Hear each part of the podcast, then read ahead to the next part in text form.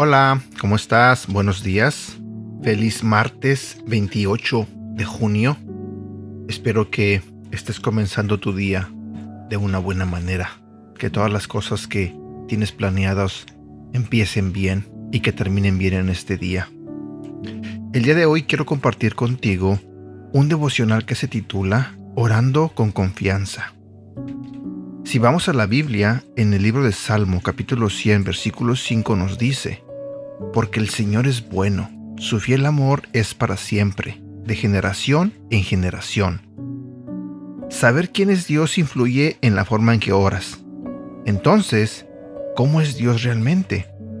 Él todo lo sabe, omnisciente, es todopoderoso, omnipotente, puede estar en todas partes al mismo tiempo, omnipresente.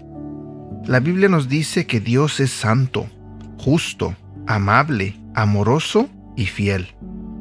Hay muchas características de Dios que podríamos estudiar, pero veamos específicamente la bondad de Dios.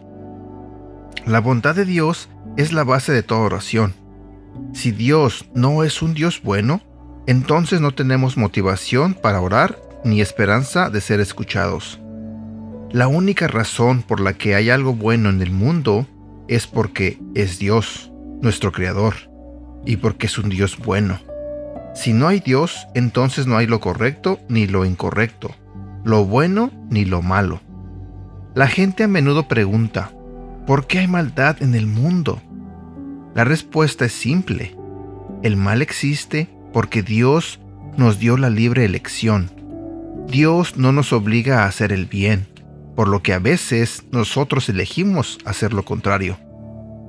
El mal es fácil de explicar, lo difícil de explicar es porque hay algo bueno en el mundo. En un mundo tan competitivo, la única razón por la que hay algo bueno es porque Dios es un Dios bueno. Como Dios siempre es bueno, puedes orar con confianza. Cuanto más entiendas lo bueno que Dios es en realidad, más disfrutarás de la oración. La oración ya no será un deber, será un deleite. Y precisamente sobre la oración es de lo que te quiero comentar el día de hoy. Hace un par de días, yo en uno de los devocionales, te pedí que me ayudaras a orar por el papá de Dani, por el señor Mariano, que fue diagnosticado con cáncer. Ahorita el Señor le están haciendo estudios y lo que yo quiero pedirte es que me ayudes a orar para que para que Dios lo sane, para que Dios limpie su cuerpo de ese cáncer y lo saque y lo expulse de su cuerpo, para que el Señor pueda estar bien, para que toda la familia esté tranquila. Te pido que me ayudes a orar por la familia de Dani, te pido que me ayudes a orar por su papá, por el Señor Mariano. Ayúdame y juntos pidámosle a Dios que sane al Señor Mariano, que le ayude a salir adelante, que le dé fuerza, que le dé fortaleza a su familia y que cuando Él esté bien y cuando Él salga de toda la enfermedad, que Él dé testimonio de lo grande que es Dios, del milagro que ha hecho Dios en su vida. Así que oremos confiando en que Dios lo sanará. Por favor, ayúdenme a orar todos ustedes. Yo sé que cuento con cada uno de ustedes. Tú que escuchas este devocional, recuerda que si juntos oramos por una misma razón, Dios nos escucha.